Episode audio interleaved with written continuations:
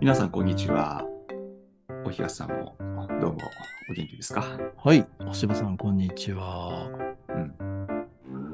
この間僕ね、んあの、ある芝居を見に行ったんですよ。うんハリー・ポッターと呪いの子っていう、あの、うん東京でやってる芝居なんですけど、うん。ハリー・ポッタハリー・ポッターが演劇になったんですよ。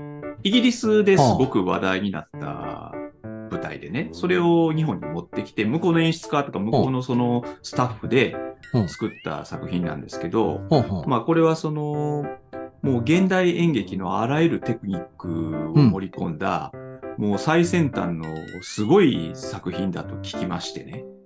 全然イメージがわからん。あの、あのハリー・ポッターをそのままやってるんやな。うん、あのね、あの、ストーリーは、あの、ん新たに書き下ろしたあの作家がですね、書き下ろした舞台用にね、外伝みたいなもん？そう、ハリー・ポッターの息子が出てきてですね、えーっていう話なんですね。うん。で、まあ、その、演劇は確かに、あの、もう、あらゆる、こう、なんて、視覚効果っていうか、あ。の、様々な、この、はいはい本当にママジックを、魔法をですね、舞台上にこう出現させるような、うん。どうやってこんなんやってんのっていう風な、あの、そういう作品だったんですけどね。おー、蒸気機関車がバーって言ったりする。うんまあまあ、あの、いろいろあるんですよ。まあ、も俺、しね。やったで USJ であの、ガラスの棒みたいなの持って、バー振ったら、バーって蒸気機関車言って、おーみたいな。何言ってるかわかまあ、あの、興味のある人は見てもらえればと思うんですけど。あの、ハリー・ポッターっていうものに、作品には特段僕は関心はなかったんですけど。いろんなことはあんの？えーっとね、うん。ないです。ないですえ俺もないです映画で最初のうんやつだけ見たのかな。ああ、いっぱいあるもんな、映画もな。うん。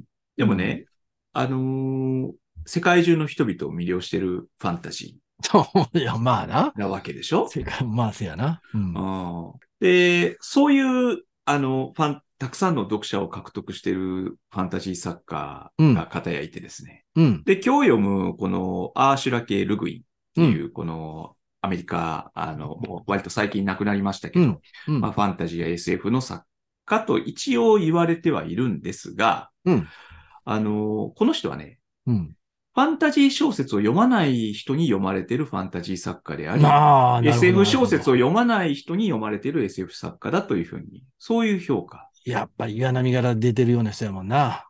岩波からも本が出てますね。あで、ノーベル文学賞にも、あの、候補ではないかと目されていた、あー作家でもあります。あ。なるほどね。はい。で、今日読むのは、うん。このルグインの、えーこの早川文庫に入っている風の十二方位というあの短編集の中に入っている、うんえーセムリの首飾りっていうあの作品を読みます。翻訳されたのは、えー帯ふささんというあのうん翻訳家なんですなんけども、ねか作品によっていろんな人が訳してはいるみたいな。そうですねこの方が一番訳してはんのかな。はい。この短編集はいろんな人が訳してますけど、この作品は帯さんが。結構あれですよね。僕の手元のやつも版重ねてますね、これ。うんでしょう。1980年に初めて出てからも17釣りまで行ってるっていう。まあ、すごいですね。40年間ずっと出続けてるわけやな。読まれてるというね、ぱファンがいるんやな。ということですね。うん。あのーちょっとじゃあどんな話か、はいあらすじをお見てみましょうかね。す。あのーこの小説はまあ、ちょっとこうい、いわゆる入れ子の構造みたいになってるような、はいあのーまあ、そういう立て付けの作品なんですけど、うんうんまあ、それがどんな風に機能してるかっていうのは実際に作品読んでもらうのがいいと思うので、うんとりあえず物語の中で起きたことをですね、えーはい整理してちょっと説明していきますね。あの、舞台になってるのは、まあ、この架空の惑星えーだと思うんですけど、はい。えーそこの惑星のですね、北の方にうんアンギャールという、まあ、国があると。うん。で、そこにこのタイトルにもあるセムリという、はいまあ、このタイトルのセムリって人の名前なんですね。うんえー女性なんですけど、うんまあ、このアンギャールという国の初代の王の子孫である女性であると。今はなんかい一族が落ちぶれてるみたいな。そう、没落したみたいですけどね。うん。でも彼女は非常に背もスラッと高くて美しい女性のようなんですけど、うん。で、このセムリがですね、えー、ハランという国の若い、はい若君に見初められて、はいはい。そこに、まあ、嫁ぐことになりましたと。うんで、ところが、このハランっていう国も、あんまり元気がない。衰亡しつつある。な、なんかよう戦争が起きてるみたいやな。そうで、その戦争というのが、えー星の君と呼ばれている人々が、うん。この、まあ、見たこともないような兵器を使って、まあ、戦争していると。うん。うんで、。その戦費のためにですね、うん。この波乱のような国が重い税金を払わされている。はいはい。だからその、この波乱も、えセムリのもともと言ったこのアンギャールも、うん。我々の現実世界で言えば、何かこう産業革命以前の社会みたいな、あの、そういうところで機械なんかがないんですよね。うん。あ、の、で、だけど、この星の君は宇宙船とか、うん、あ、の SF に出てくるようなテクノロジーを持ってると。うん、だからこの小説は、いわゆる SF と、あの、ファンタジー小説がなんか一色単になったような世界が、あの、舞台になってるというふうにちょっと理解してもらえればと思うんですけど、うん、うん。で、このセムリはですね、ええまあ、この結婚して一人、女の子も一人娘も設けたんですけども、うん。まあ自分がろくな結婚道具も持たずにこの今回に来たもんですから、まあ肩身が狭い。うんなんかめっちゃこだわってるよな、私。こだわってるんですよね。何も持ってこらへんかった、いうことを。で、夫もまあ大した財産持ってへんから余計に惨めなわけですね。うん。で、それで、そのセムリはもともと自分の家に伝わっていた豪華な首飾りのことを思い出すと。あで、これはなんか青い宝石が真ん中にはまってる、まあ家宝のようなものだったんだけど、あ。うん。昔々に盗まれて行方が知れ、行方不明になってしまう。うん、うん。で、セムリはこれを何とかして探し出そうと決意してですね、うん。えー、旅に出ると。急にやな、結構な。急になんですけど、まあ、ちょっと思っててんやろうけど、うん。その探しに行くってできんの？みたいな。ねうん。えで、どうやってその旅に出たかっていうと、うん。風子、風の虎と訳されてますが、うん。なんか翼の生えた虎みたいな、しましまの虎みたいなやつに またがってですね、うん。空を飛んでいくんですね、これ。かっこいいな。うん。で、その、どこに向かったかっていうと、うん。うん。フィーア族っていう種族のもとに向かった。いろんな生命体がいるんやな、なんかな。の多分いろんな種族というべきですかね。人が間、うん人間なののか、きうん、ちょっと人間とは違うような、身長だって全然低いんやろなんか。そう、なんか小人みたいな人たち。120センチ、30センチみたいな。。そうそうそううん。で、その、なんでフィーアっていうところ、あの、種族のもとに向かったかっていうと、うん。その、この首飾りのありかはフィーア族が知ってるはず、はずだと、うん。この物知りの老人が、まあ、言ってるからだはいはい。ね。はい。で、このフィーア族、小人たちの村にセムリはやってくると。うん。で、首飾りの話をしたら、そのフィーア族の人は、うん。あのそれはクレイフォーク族のところで見つかもしれないと。見つかるかもしれないという。うん。うん。で、クレイフォーク族というのは、洞窟かなんかに暮らしている、うう人々で、うんまあ、自分たちのことをグデミアールと呼んでるのかな？ちょっとなんかはいはいこの辺複雑ちょっと難しいよな。まあいいらしいんですけど。グデミアールやな。ねで、このクレイフォーク族、まあ、あというのは、そのセムリが属するアンギャールとかフィーアの人々よりも文明の度合いが進んでいて、うん。うんその例の星の君たちともつながっているような、まうんあそういう種族であると。うん。セムリは、あの、このクレイフォーク族に対して、いや、どうしてもその首飾りは自分は取り戻す必要があるので協力してほしいというふうに頼むと、はいはいまあその優雅で毅然としたセムリの態度に心打たれたのか、うん。あの、じゃあ、首飾りがあるところに連れてってやるというわけですね。なんか親切やな、結構な。親切でしたねうん。うん。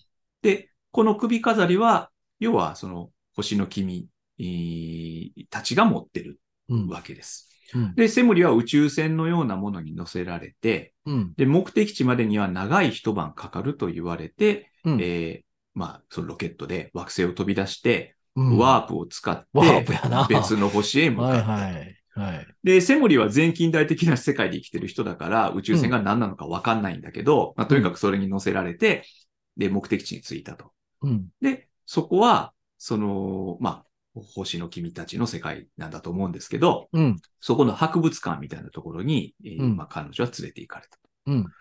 で、そこに、ロカノンっていう、まあ、文化人類学者みたいな人がいてて、これがな、そう。で、セムリのことを非常に興味深く見てるわけですよ。うんこれは、我々に近い人なんかな。そう、我々に近い人と言えますよね。で、ロカノンとセムリは言葉は通じないので、間に通訳を入れてコミュニケーションするんですけど、うんうんまあ、セムリはロカノンに対して首飾りを返してほしいんですというと。うんうん。で、このロカノンの世界では、まあ、こういう、まあ、げ原住民族が持ってた遺物みたいなものは、うん。ちゃんと元の持ち主に返さないといけないっていう、まあ、現実の世界でも近年言われてるような、まあ、そういう、はいはいあの、ルールがあって、はいえーそれを承諾して、セムリに首飾りを与える。うんうんで、セムリは再び宇宙船に乗せられて自分の惑星に帰っていった。うんうんで、あのーまた、その風子、羽の生えた虎に乗ってですね、うんえー波乱の王宮に戻るとですね、うん。知った顔が全然いない。で、なんか変や、変だわね、と思っていたら、義理の姉が姿を見せるんだけど、仲良かったやつがな。仲良かったね。娘預けていってんや。そうそうそううん。だけど、年取ってしまってると。おううんで、その義理の姉が、あなた9年間も行方不明になってて、うん。誰かに魔法でもか、悪い魔法でもかけられてたんじゃないかっていうふうにみんな思ってたって、こういうわけですね。はいはい。で、セムリが、夫はって聞くと、うん。あの、この義理の姉が、いや、7年前にあった戦争で死んでしまったよと。うん。で、セムリの娘は、セムリと同じぐらいの年にもうなってるんですね。うん。うん。で、すごいショックを受けた、まあ、セムリは大声で泣きながら王宮を飛び出していった。うん。そういう話なんですね。はい。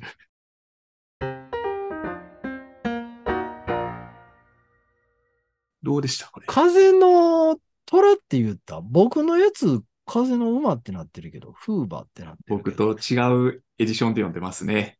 風の虎でした、まこっちでは。えうん。僕、早川文庫のうん。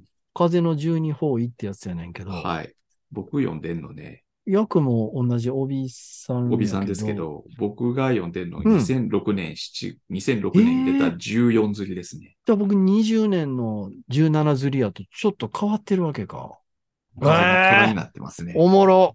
面白いですねなんやろう、これ。なんでやろう。原文をちょっと見てみたいですね。ああ。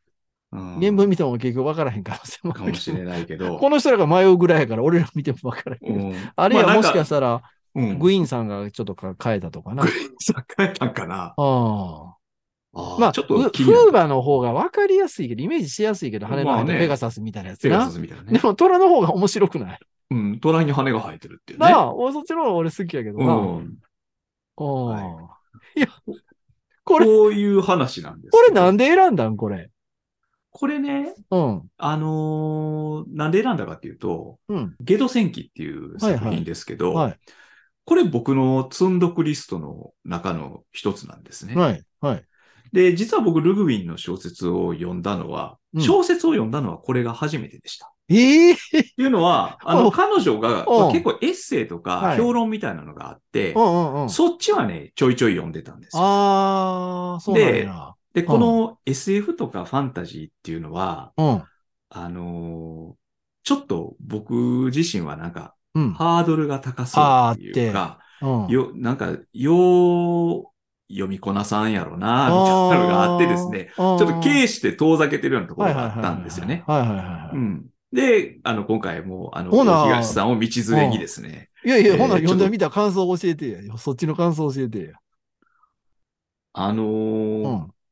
この作品はね、なんか、これ、なんか最初に書いてるでしょこの作家が。あの、うん自分のこれが最初説明をなの作品であると。うん。で、その、まあ、これはある種ロマンチックな作品であるはいっていうふうに、まあ、はい。彼女は言ってるわけですけど、うん。まあ、これが、この作家のらしさがすすごく出てる作品なのかどうかの判断はちょっとつかないんですけれうどん。も、うん。うん。あの、ファンタジーっていうと、うん。僕みたいな、あの、単純な人はですね、さっき最初のハリーポッターじゃないですけど、うん。魔法使いが出てきたり、はいはい。その、まあ、剣と魔法の物語。で、ドラゴンが出てきてそれは退治したりとか、うん。まあ、そういう、こう、まあ、ある種の決まった形っていうか、うんうんうん。あの、ある様式っていうものの中で書かれてるのがファンタジー小説だというふうに、まあ、思ってた、思ってるんだけど、うん。まあ、この作品は全然違いますよね。うん。あの、僕はこの作品の読みどころっていうか、多分この辺に作家が一番こう力点を置いてるんやろうなと思ったのは、こうんのセムリとロカノンが出会うところへだと思ったんですよそうなんよ。で、それ、は、こうんのファンタジー小説の分、世界と SF 小説の世界がこう触れ合うような、あのうん場面でもありますよね。そうやな。う。うんん。で、これってね、これ、あの、まあ僕はルーインのその評論とかを少し読んでたっていうこともあって、うん知識としてあるんだけど、彼女ってその、親が文化人類学者はいはで、い。はい。で、そういうことについての、まあ、知見を持ってる作家なんですよね。はい。で、このロカノンがセムリを見る視線っていうのはね、うん。うん。まあ言うたらこう、未開の人っていうか、その近代社会以前の世界に生きてる人間を、うん。をまあ、眼差す。そういう仕方で彼女のことを見るわけじゃないですか。うん。うん。で、実際、そのロカノンたちの世界の方が、この文明っていうものははるかに進んでいて、うん。で、立場としてはこれ、ロカノンの方が、まあ上だと思うんだけども、はい。でも、そのセムリの佇まいにロカノンは結構毛をされるっていうか、その高貴さにな。そう、あの、うん心打たれるでしょ、うんで、、まあ首飾りを返すっていう時に、うん。あの、手でこう渡して、あの、セムリが手で受けるんじゃないんですよね。うんセムリは、あの、優雅に頭を下げて、うんで、それに、要するにロカノンに私の首にかけてくれっていうふうにそのうん促して、で、あの、返してもらうわけですよね。うん。なんかこのシーンがすごくこう、僕はあのパンチがあるなと思って、うん、なんていうのかな、その、文明と文化っていうものが、うん。こう、ちょっとこう、相国するようなことをこれ書いてる作品なんだろうなって思ったんですよ。例えば、いろいろ考えたな。首飾り見ても、うん。この種の手仕事っていうのはもう自分たちにはできないっていうふうなことをうんロカノンは言うでしょ。ああ。その高い。い科学技術とか文明ってものを持ってるんだけど、うん。こういうその細かい細工とか、うん。そういうことを人間が、あの、自分の手を使って作るってことはもう自分たちにはできない。工業の方に目を向けさせられてからは、こういうことができなくなってしまってるっていう言い方するじゃないですか。なんかね、そういう、この、まあ、二つの世界っていうのかな、うん文明の世界と文化の世界っていうふうに、なんか僕なりに整理したんだけど、うん。うんなんかそこの、こう、せめぎ合うようなところっていうのが、あーまあ僕はちょっと面白かった。で、それが SF とファンタジーの、この、キメラ的な小説になってるっていうところも、あの、そういうところがまあ裏にあるのかなっていうふうに思ったんですよね。うん。なんかいろいろ考えたな。うん、どうです？いや、この、だから、ルグインって人はものすごい、こう、研究でも論じられるような人なんでしょ？う。もういっぱいね、論文書かれてるみたいなな。ううんん。だから文学研究者に好まれるような、えあの、S、SF なんかファンタジー作家というかな。うんう。ん。あのーいや、私は読んだ感触は、うん。あーもう懐かしい感じやなと思った。うん。ああ。要するに、このうんルグインって人はさ、アメリカの栗本薫なわけやん。うん。まあ、名前もグイーンだしね。よう言うやん、そうそう。あの、中国のガルシア・マルケスとか、ペルーのバルザクとかさ、うんこの間イタリアのカフカもいたような気がするけど。うんほんアメリカまあの栗本薫。そうね、まあ、栗本薫の方が全然下やねんけど、まあ、このジャンルではやっぱり栗本薫がもう世界的な王様と言っていいから、だからまさあ、まあ、ルグイはアメリカの栗本薫っていうな、ことでいいと思う。まあ大変ね、大東さんリスペクトしてるもんね。そう、もう俺がもう最も、あの、愛するサッカーも、そらも栗う。グイーンサグイーンサーガと魔界水光伝の、まあ、グイーンサーガ全部は読んでないけど、俺魔界水光伝の方が好きやからな。あの、うん俺、水光伝が大好きやの。小学校高学年で読んで以来、もう水光伝がめっちゃ好き。あの、この感触はですうね、ん。あの、その、栗本薫だけじゃなくて、うんこう、昔僕らが草原推理文庫とか、はい。あの、早川とかで読むのって、うん SF と、まあ、推理小説、探偵小説と、うんほんでまあ、そのファンタジーがあるやんか。うん。その感触やなと思って、だから、懐かしくて。あのー、おしばさんはご存知ですかね、あのーアメリカの著名なスペースオペラ作家のはい。E.C. タブ先生っていう、E.C. タブ、EC タブ。タブ、E.C. タブも、はいデュマレストサーガーってあるのよ。はい。サーガはいいね。いいね。それは何？どういう、いわゆるスペースオペラ？スペースオペラ、スペースオペラ、スペースオペラよ。あの、今でも人気あるよ。あの、地球、アースって言うねんけど、もう、だからその主人公のアール・ドゥマレストがアースを求めてるんだって、これ渡り物のトラファンみたいなやつやね、これもな。うん。うん、桜行ってくれよって言って、あの地球求めて、あの惑星をさまよってんねんけど、うん。うん、ほら、アースを求めてる言ったら、アースって土の意味だろうっていつも毎回言われるんだよね。違う、アースっていう島、あの、星があるんだって言ってね。うん。うん。いや、もうこれね、ツイッターで検索したらまだファンいっぱいいてね。今でも普通に読める。いやいやいやいや、作品ですか？普通にはもう、なんか一回2000年代に復刻したらしいけど、ああほんで、あの、30何巻あってね、俺中学生の頃に出たの、ファンクラブとかあってんで。うん。そうですやけど、勝手にみんなでイメージした、そのはアル・ドゥマレストっていう主人公を書いててね。い。二次創作ですな。あーまあ、今風に言うとまあ、せやな、ファンクラブの人ですやな。おあのー俺なんかもハードボイルドっていうのはこれで教えてもらったしな、その、あの、あれや、ナイフを持ってて、ナイフピャー投げはんねん。肝心の時はナイフピャー投げて、ええ銭形平次みたいなもんや、そこはな。SF なんでしょ SF、SF。でもナイフ投げるんですか？ナイフ投げんねん。うん。うん。これ敵のなんかね、なんて言ったかな、なんか敵と戦ってんねんけど、うん悪の組織みたいなってな。うん。うん、あとなんかあの第三者的な組織もあんねん。あの、友愛協会みたいな、ボンさんみたいな質問ってな。えうん、それ何の話？わからなくなってくるやん。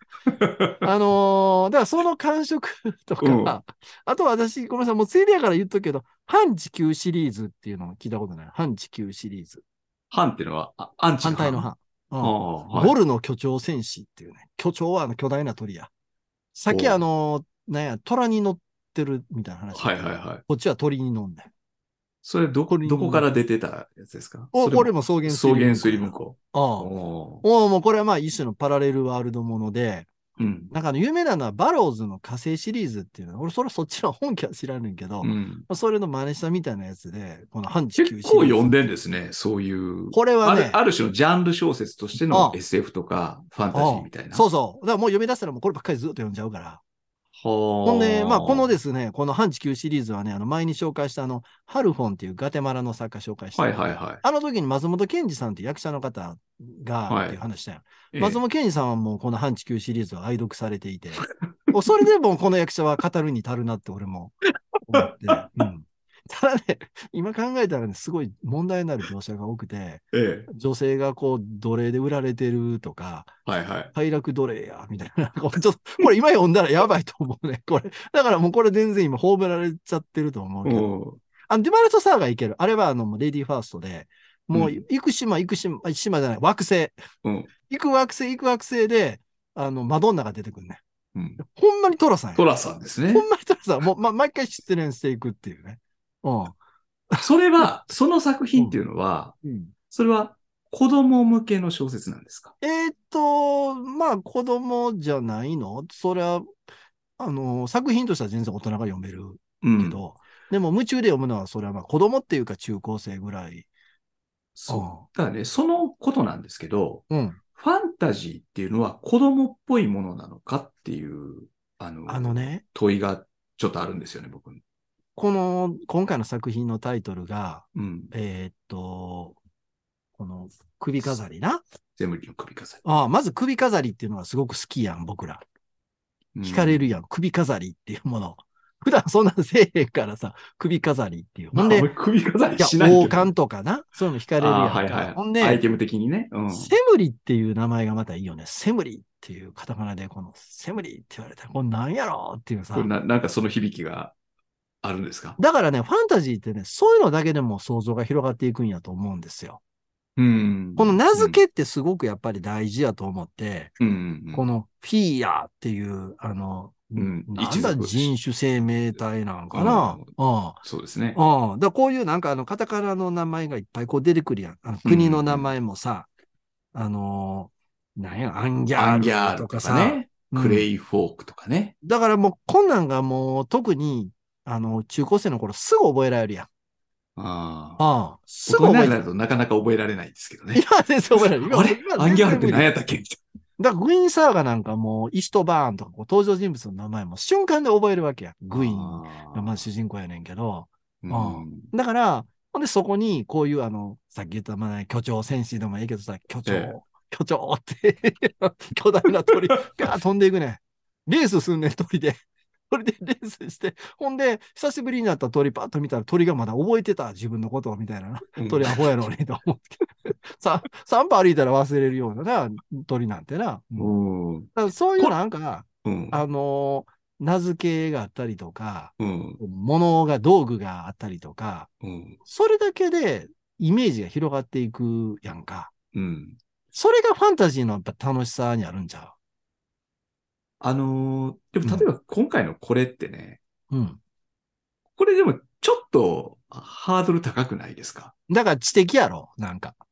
でその知的っていうのは何何がこれ、知的たらしめてるんですか？さっき星葉さんがおっしゃ言ったよ文化人類学的な視点とかそういう話視点があったりとか、うん SF とファンタジーが交錯してとか。うん。でも、なんかファンタジー好きな人間やったら、あの変な説明のとこは多分あんまりろくに読まへんと思うわ。ああ。うん、なんかあの、その、それはす、あの、うんいわば読み飛ばしても読んでいけるっていうことなのか。そういうことやと思うねん。その最初の方にさ、うんあの、その、何だっけ、ロカノ？ンはい。っていう学者みたいなやつが、うん。この生命体は何やろみたいな時に、うん本読んでんねんな。あの、そうそうそう。あの女は簡便知的生命体入門っていう本を見ながら、うん。なんとかや、みたいなこと言うやん。この種族はどういう特性を持っていて、みたいなね。うん。そんなんまあ正直言って、あの、ファンタジーの方を読みたい人間がするともうどうでもよくて、うん。やっぱりこのセムリが、うん。あの、飛ぶ風の馬か虎か知らんけど乗っかって、うん。キャーってこう首飾り探しに行くっていうところで、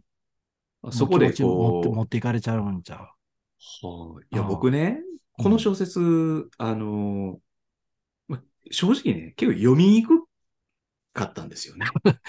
カタカナ多いしな。地名とかな。そそれもああるそう、まあ、そうなんですよ。結局その、うんこの世界のからくりっていうか、うんど、どういう世界観なのっていうことを、ああ、世界観。うんうん、細かく確認しながら読んそんなことして読んでてんや。うんいや、だからね、それが結局そういう話で、その、うんこういうタイプの小説の、あんまり読み方を知らないからだと思うんですよね。ああ。うん。でなんかそういう、でも、うん。ジブリとかって基本的にこういうのと地続きなんちゃうの？でも別にジブリの映画とかを見て、うんその、い意味わかんねえなとは思わないですけどね。でもあれもいろんなこう、固有名詞出てくるやん。あの、なんやったっけ、ララピュタみたいなこう響きとかさ。うん。響きでもやっとるやん、まずラピュタっていうのは。うん、ほんであの戦うなんか機械みたいな、なんなん名前俺も全然覚えたけど、うん覚えてないけど。ね。そういう、あの、ほんでメカ出てくるやろ？はいはいはい。ああ、そういうのでもうなんかこう持っていかれちゃうようなとこであれはやっぱこれでもアニメーションだから、うん。そのビジュアルでこう見るわけでしょ？うん。でこう、小説だから、いちいちそれを、ど、どういう形して逆にイメージできるんちゃうん？この勝手にイメージしたらええんちゃうの？ダーハルってどんな男やろうとかさ。まあそうなんですよね。ちょっとあの、お父さんが飲んだくれてたのだけがなんかう、んあんまりファンタジーっぽくないなと思ったけど。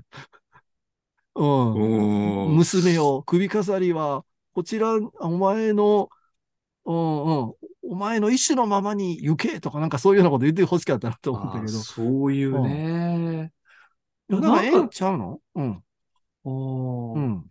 いや、なんかね、うん。そうか。君まあ自分が読もうって言っといて、どんな文法でできてんねやろとかって言ったら、そうちょっとその世界入っていかれへんから。そう、だからね、あの、うんこれ、その、ルグウィンが、うんあの、言ってるのは、うん写実的なフィクションっていうのは、そのうん文化に規定されてしまうんだと。だから例えば、あの、その我々が、まあこう、この試食会でも外国の小説読んでるわけですけど、うん。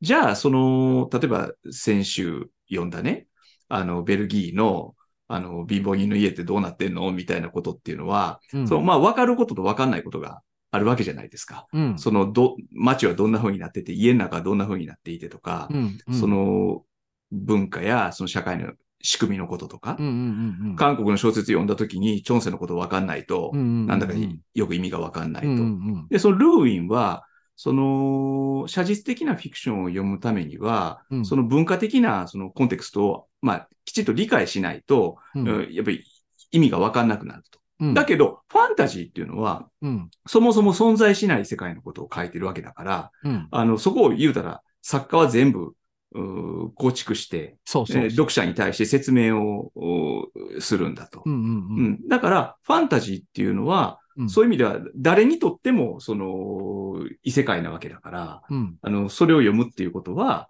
あというか、まあ、本来読みやすいもんなんだっていうようなことを書いてるわけですけどうん、うんうんうんうん。でも僕なんかは、だから、うんでもね、そう言うけども、うん。うん、そのあ、あなた、作家のあなたが作ったこの世界観っていうものを、うん。了解するのになかなか時間がかかるっていうかね。あのね。ここの論理的にどうなってんの？みたいだから、その、大人になると、な。うん。あのーさっきおっしゃったので言うと、我々と地続きの世界で部分的にわからないものがあるような、うん。前回読んだ作家だと、例えばその、アンドレっていう酒飲みが、うん。あの、癌を患って、うん。ほんで、あの、人工肛門つけてるとか、うんそれ僕らよくわかる。わかりますよね、それはね。うんうんで、それって逆に子供にとってはすごくわかりにくい話でしょ。あまあ、そうん人工肛門が何かってことがわかんないということか。ほんで、ファンタジジーの世界って作家が、あの、そこのあるすものすべてを作っていくわけやんか。ー。うん。うん。例えば、クリムとかあるのグイーンサガで言うと、あの、苦よ、苦よもぎっていう植物がいつも生えてんねんけど、うん。これなんかもう勝手に作ってるわけでしょ？ほんで、そこにいてる動物とかも、うん。あの名付けていくっていう、作家が名付けていくっていう、うんだから世界を彼女が作っていくわけなんですよね。うん。ねそれって子供からするとすごくわかりやすくて、うん。うん。あのーつまり、基地の情報に頼られて、頼ってないっていうかね。っていうことなんですよね。うん。で、今回のは、うんなんかちょっと仕組みがかなり複雑やから、うんちょっといきなり読んでパッとわかるかどうかっていうと、わかるとこってやっぱり、このセムリのあの首飾りの話、物語の部分がよくわかるそこはわかりますよね。うん。だから、それやったら子供でもバーっと読んでいけるわけやん。で、うん彼女の高貴な姿っていうのが印象に強く残るってういうね。んうんうんこれだから女性が主人公っていうのはやっぱりちょっと僕は面白いなと思うんやけどね。その辺がルグインっていう人の女性が英雄的な活躍をするっていうね。うんまあ、そのフ、ェミニズムのね、あの、論客でもあった人で。やっぱりあの、ねスペースオペラみたいなのって大体男を主人公やしな。トラさんみたいな感じになっちゃうから。だから、まあちょっとそれはでも置いといたとして、さっきのそのうん世界を作っていくっていうことで言うと、うん。あの、全く何も知らない人間がそこに入っていきやすいんだよね、やっぱりね。ジブリの映画なんかもそうじゃない。基本的に基地の情報にあんまり寄っかかってないやんか。だからファンタタジーっていうのはどっちかというと子供の方が入ってきやすい。その固有名詞にやっぱりまず惹かれるっていうのもあるし、うんうんその名付け、何も意味はないやん、そこには。はいはいはい。意味自体ないんやけど、こっちがそこにいろんなものを載せていくわけやんか。うん。でも、僕ら年取るとそういう載せていくってことができなくなるじゃないですか。うん。ああの、もう要するに基地の情報が入りすぎてるんやろな。だから、あの、無駄な想像ができなくなっちゃってるっていうかね。なるほど、なるほど。うん。やっぱりちょっとこういうものを読むためのリ、まあ、リテラシーっていう言い方がいいかどうかわかりませんけど、うんあの、やすやすと読みこなす人はい、いるんでしょうけどね。いやいやいやおひやさんは抵抵抗なく読めました、だからそれは素朴に読めばええわけやから、うんそのいろいろ考える必要が多分あんまりないんやと思うよ。本当はそう素朴に読めばいいんやと思うよね。うん。うんその、自分も同じように風の虎か馬に乗ってうん首飾りに求めだからなんでそんな首飾りがいるの？とかさ、いろいろこう、うん現実的な質問ってあるやんか。うんうんなんかそれでもやっぱ考えちゃうわけじゃないですか。どういう経緯で二人知り合って結婚したんやろうとか。うん。うん。でもそんなん考える必要ないわけでしょ。もうとにかくその首飾り、どの首飾りかなっても勝手にこっちで想像したらええし。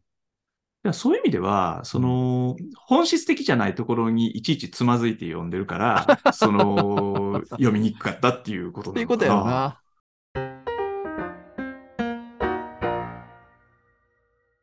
ルグウィンの、えーうん岩波現代文庫に入ってる、ファンタジーと言葉っていう、あの、エッセイ集が。あるんですけどほい、あのーまあ、この人なりの、まあ、いろんな文文学論がそこに書かれてるんですけどね。うんうんで、このファンタジーっていう、ファンタジー小説っていうものが、うん。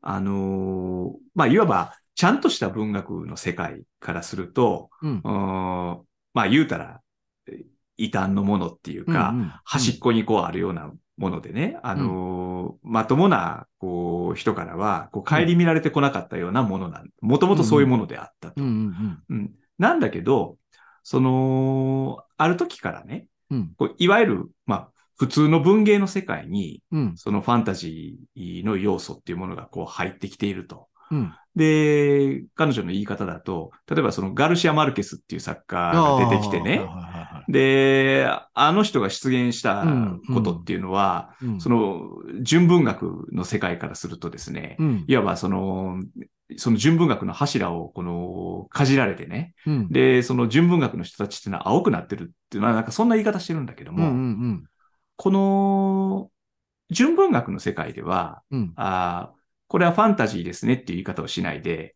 うん。これはマジックリアリズムですねっていう言い方を したりするわけですよね。はいはい。このマジックリアリズムっていうのは、そのリアリズムの世界で起きないことが、うん。あー起きていると。うん。物語の中で起きるっていうことなわけですけど、うん。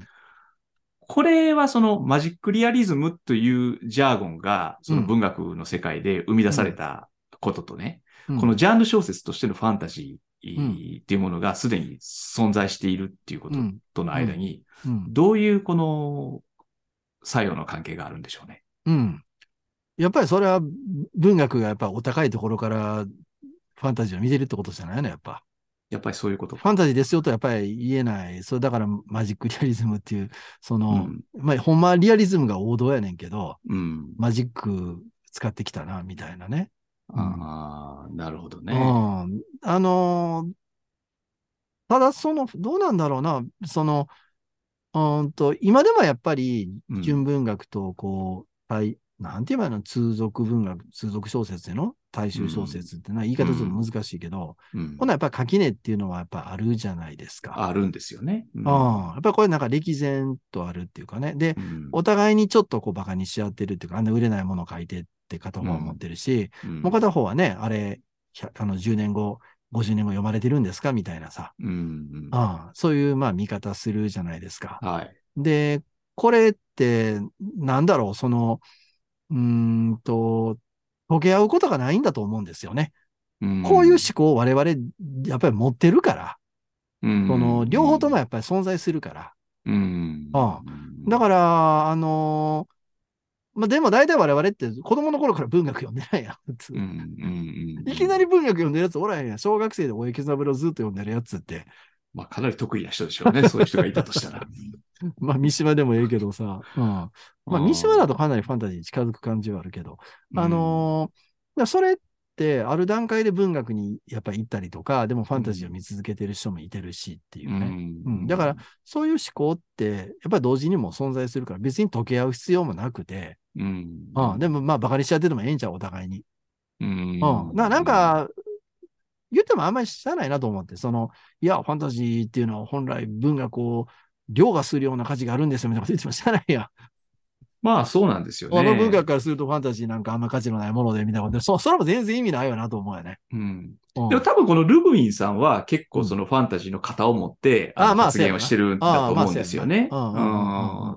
あの、他の短編読みました？ちょっと話。えっと、いくつか読みましたよ。うんあのー2個目読んだ4月はパリってやつ。あ、それ僕読んでないな。あ、読んでい？ない。どうでした？これすっごいわかりやすい話やね。タイトルいいよね。4月はパリっていうのはタイトルいいんやけど、これ要するにタイムトラベルの話で、はい。うん。同じ部屋に呼んで住んでるやつが、ん5世紀ぐらい前に行っちゃうっていうね。うんうん、あいや、これでもなんかあのーラテン語喋る女の奴隷が出てきたりとかして、性快楽奴隷みたいな感じで、これもちょっと問題あると思うんだけど、今読むとね。うん。あのーなんかこれは、あのちょっと愛したアイデア小説みたいな感じ。まあ、SF でよく使われるような手法になってて、ううんん。で、なんか読むと全然、あの、普通に読めちゃう。うん普通に読めちゃうっていうとちょっとおかしいけど、うん。だから、なんか、この作家の中でもいろんな、こう、紆余曲折、やっぱあるんちゃうかな。でしょうね。うん。ほんで、彼女はファンタジーの型を持つっていうか、ということなんでしょうね。うん。これちなみにあの、大平さん、これ私たちが大学生の時にね、うんあの、まあ、こうやって二人で読書会もやってましたが、うんあの、僕たちが所属していた文芸サークルがあったじゃないですか。かあそこの文芸サークルでは毎週土曜日の夕方に読書会をね、あみんなで集まってやってましたが、はい。そこで、はい。このルグウィンのこの本に入っているうん。一番最後の作品、あ最後から二つ目の作品、うん。オメラスから歩み去る人々っていうのうんを取り上げた読書会があったことを覚えていますか？それは僕は出てないと思うわ、多分。出てないのかな、うん、出てないと思う。あの、なんかあるうん。う。こうん架空の世界があってね。はいはい。で、みんなすごく楽しく暮らしてるわけですよ。うんうんあの、ちゃんとこう安定した社会なんですけど。うん。だけど、その国の地下かなんかに、うん。なんか一人だけ、まあ、ある人間がね、こううんすごく、あの、苦痛をこう常に与えられて苦しんで存在していると。うん。うんあ、る一人の人間の苦しみの上に、うん。その社会の安定と、うん。その快楽ってものがあると。一種のこうちょっと思考実験みたいな小説なんですけどね。うんこういう世界をどう思いますかみたいな問いを、その、あのー司会の人は投げかけて。やったことがありました。っていうことを、これを、その作品を読んで、うん。まあ、ちょっと思い出したんですけどね。うん。うん。なんかやっぱりそういう、こう、ちょっと、めんどくさい問いを投げかけてくる作家だとは思うんですよ。このルグインっていう人は。あの、ファンタジーの中にそういう中問いを組み込んでるそう。っていう。ううんん。僕、別なことを思い出してたね。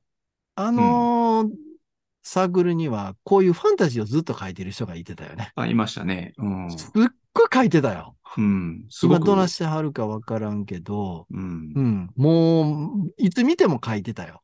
そうそうそうそうそう。すごく、あの、頑張って書いてる人いましたよね。大長編なのかな？あれ、それとも短いものはわからんけど、それもずっとパッとちょっと話聞いたら想像の世界のこういうファンタジーの世界、こういう名詞がやっぱりすごく出てくるような世界を書いてはったと思うね。うん。うん。だから、なんかやっぱそういう風に育っていく人、作家になっていく人、まあそういう人どうなったか知らんけど、うんでもいてはるんやろうなと思うんですよね。うん。やっぱり魅了されるんでしょう。で、そういう、こう、あうん。あの、アイディアっていうか、その、うそういうものっていうのは、小説でもそうだし、漫画だったり、うん。ロールプレイングゲームであったり、はいはい。ゲームああいうものねに、こう、いわば、っていねうことやと思うよ。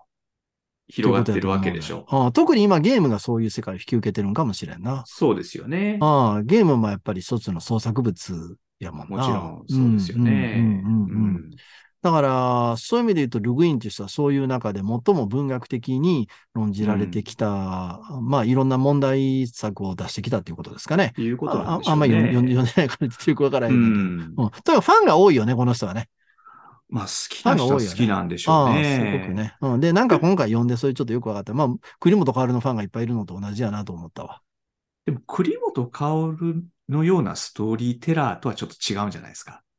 なんかやっぱうんり、ついついめんどくさいことをうんいろいろ入れ込んじゃうような人なんじゃないかな。この人まあでも栗本薫だってやっぱりいろんな、あの、中島あずさ名義でいろんな、あの、刺激に富んだ評論も書いてきた人やからな。ああ、まあね。うんああ、小説道場っていう大傑作もあるしな。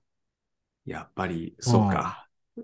ルグインはアメリカの栗本薫。そういうこと、そういうこと。そこに戻ってくれた。ありがとうそれが。今日の結論ですね。そういうこと、そういうこと。うん。あの、頑張ったやつアメリカにもおったなっていうね。ということ。うん。はい。ということで、じゃあ今日はこの辺にいたしましょうか。あちょっとファンの人らに怒られるんから。ファンの人、どうなんでしょうね。なんかファンの人の意見を聞いてみたいですよ。、俺ら、お前ら分かっとらんなって話だと思うよ、これは。